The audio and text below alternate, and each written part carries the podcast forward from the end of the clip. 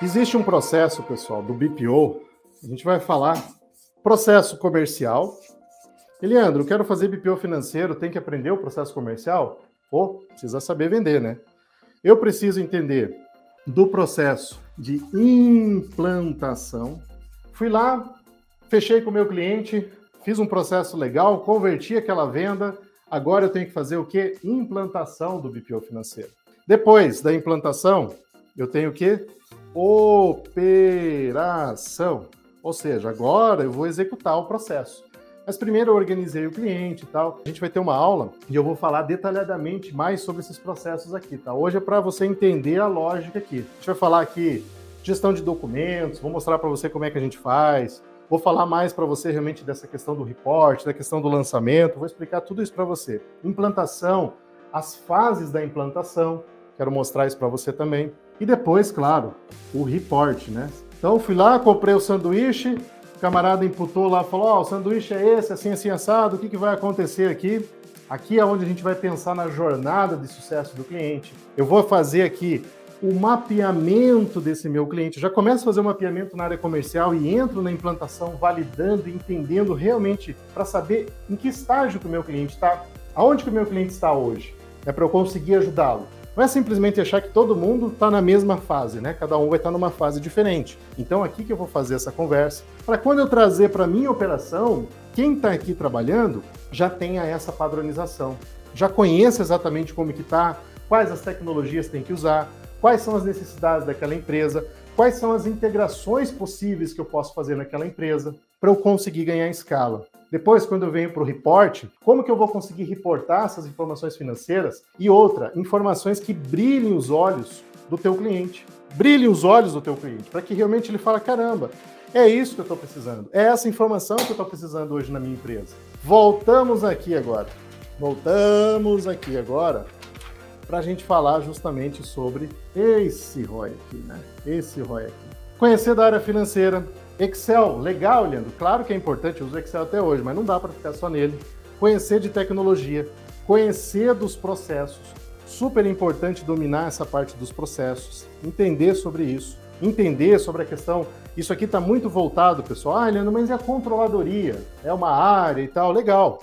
Se você ajuda, se você domina o processo, você consegue ajudar o teu cliente. Leandro, e a consultoria? Se você domina a área financeira, domina a questão das tecnologias, conhece dos processos e o outro P, né? Que é isso que eu tenho falado muito de pessoas. Lidar com o seu cliente, fazer a conexão certa, entender da dor do seu cliente, fazer essa, o que a gente chama de rapport no comercial. Você realmente ter essa, essa conexão com o seu cliente essa empatia com o seu cliente é super importante para esse processo aí fazer com que as coisas deem certo. É essa conexão, pessoal, que vai fazer, por exemplo, e aí tem uma outra, uma outra sigla aqui, ó.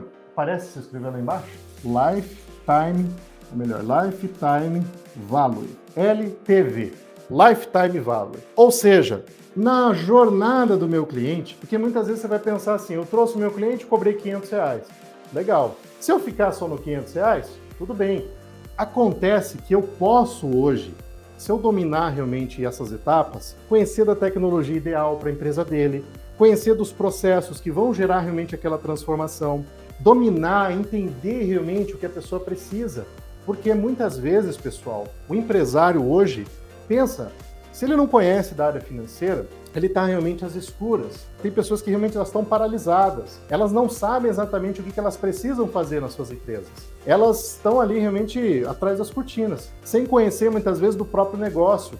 E assim como você, e eu falei que primeiro eu vou te ajudar, para você poder ajudar essas pessoas, essas pessoas realmente estão ali paralisadas e travadas. Elas realmente não sabem. Primeiro, não sabem que existe o BPO financeiro, não sabem que existe um profissional igual a você, não sabe realmente que há possibilidade de ter a clareza e a previsibilidade que a gente está falando. O que, que acontece? Você vai lá, oferece o teu produto de BPO financeiro. Você pode ter um preço menor, alguma coisa, vai da tua estratégia. O grande lance, pessoal, é você se preocupar com a jornada do teu cliente. Você ter a sua esteira de produto aí dentro da sua empresa, que não seja somente oferecer, por exemplo, o produto BPO financeiro que você faz. Você tem a possibilidade hoje de criar outros subprodutos, outras consultorias, porque você domina realmente o método, você conhece de cada uma dessas etapas e faz com que esse teu cliente que começou te pagando 500 ou mil reais, ao longo de um ano, por exemplo, ele vai te pagar mais.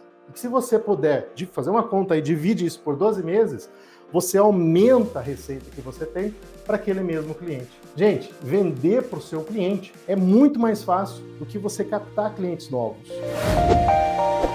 E assim terminamos mais um episódio do BPOcast. E olha só, vou deixar um convite especial para você que deseja aprender mais sobre BPO financeiro, está começando nessa área ou deseja ganhar escala nesse negócio, para nos acompanhar nas nossas redes sociais. Estamos com conteúdos exclusivos no canal do YouTube e também lá no meu perfil do Instagram. Os acompanhem por lá e olha só, um grande abraço para você e até o nosso próximo encontro.